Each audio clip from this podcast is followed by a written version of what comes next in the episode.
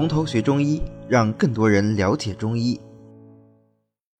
好，接下来紫花地丁，我们前面讲的蒲公英是黄花地丁，对吧？那我们来看看紫花地丁。紫花地丁呢，它是堇菜科的多年生草本植物。紫花地丁的带根全草啊，又是一个草。一般来说呢，是在夏季的时候，它的小果实成熟的时候来采收。呃，为什么叫紫花地丁？跟黄花地丁的道理是一样的啊，七星如钉啊，就像长在地上的一个钉子，所以叫做紫花地丁。它的花是紫色的，苦辛寒，归心肝经，归心肝经。我们不看后面的啊，就直接自己想一下，归心肝经意味着什么？意味着首先。它能清心清肝，这不用说了，对不对？是不是？它可能跟血分的关系就会密切一点。心主血，肝藏血啊，对吧？好，然后是看看是不是这样啊？哎呀，苦就能清啊，寒就能清，苦就能降，心就能散，所以呢，它就能够清热解毒、消痈散结，这个没问题啊。我们又是提到了五味消毒饮，所以我觉得中药学过以后再学方剂到五味消毒饮，说没必要再学了，肯定会了，对吧？好，那么它有一个特殊呢，它能够解蛇毒啊，它能够解蛇毒。解蛇毒呢，呃，大多数能够解蛇毒药都分布在两大类药里面。第一大类药就是咱们的清热解毒药啊，那么第二大类药呢啊是风药、祛风药。为什么呢？因为我们中医把蛇毒分为两大类，风毒和火毒，或者混合的，那就是风火毒。如果是火毒，那当然就是清热解毒了；如果是风毒呢，那当然就是祛风嘛，对吧？所以大多数治疗毒蛇咬伤的药都分布在这两大类药里面。那紫花地丁呢，啊，就是其中之一，它能够解蛇毒，呃，内服外用都可以。一般来说呢，是呃最好用新鲜的啊，然后取汁直接服，就榨榨出来汁，这个紫花地丁汁喝掉，然后榨汁剩下的这个渣子加上雄黄。捣匀了以后再外敷，我们书上都这么教的，对吧？现在你到外科去，如果你这么处理，要被外科医生骂死。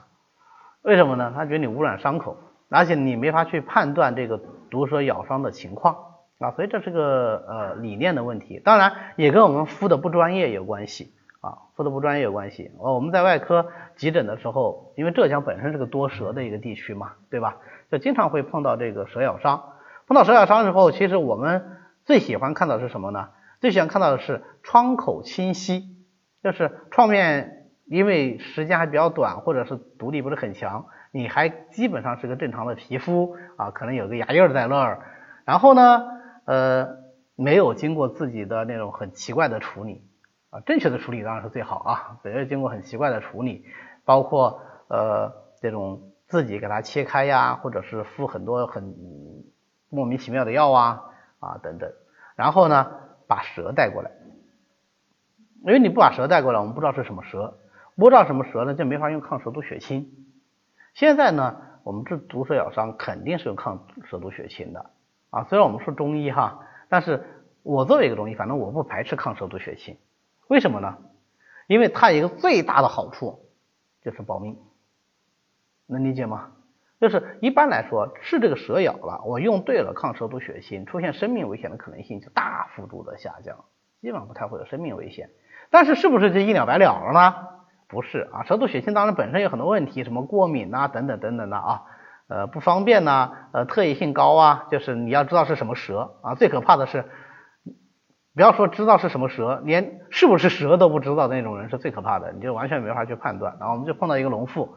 他说他被咬了以后，他看那个黑影窜出去了，呃，但是他当时已经吓软了，他没法去追那条蛇啊，也有猛的啊，被蛇咬了以后一脚把这个蛇头踩住，都都有啊，我觉得这个难度也比较高，那我就没法判断，按照蛇毒血清没法用。但是蛇毒血清最大缺点不是这个，蛇毒血清最大缺点是它虽然中和它全身的毒素反应，但是它局部的症状没法改善，或者说改善的不足够好，会出现什么情况呢？呃，局部仍然该烂的还是会烂。或者已经烂的就没法进一步改善，或者是窗口就是生命抢救过来以后，它的窗口长期的不愈合，或者是患侧的肢体功能障碍，甚至致残，这个都是毒蛇血清没法解决的。那什么能解决呢？中医中药能解决啊。所以不要排斥新技术，但是发挥我们的特色那发挥我们特色。那像紫花地丁这种呢，就能发挥特色。那人说你这么说，你不是白讲了吗？什么取之服啊，加扎外敷，你都不要人家敷乱七八糟的东西。我不要你敷乱七八糟的东西，意思是说我们需要专业的人旁边处理是最好的。为什么？经常有人敷了以后有几个大问题。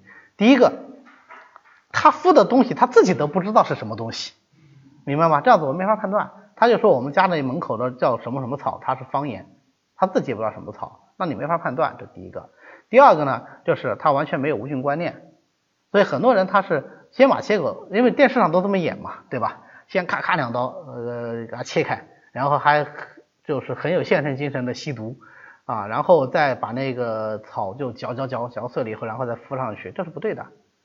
为什么呢？那第一个，你伤口切开了以后。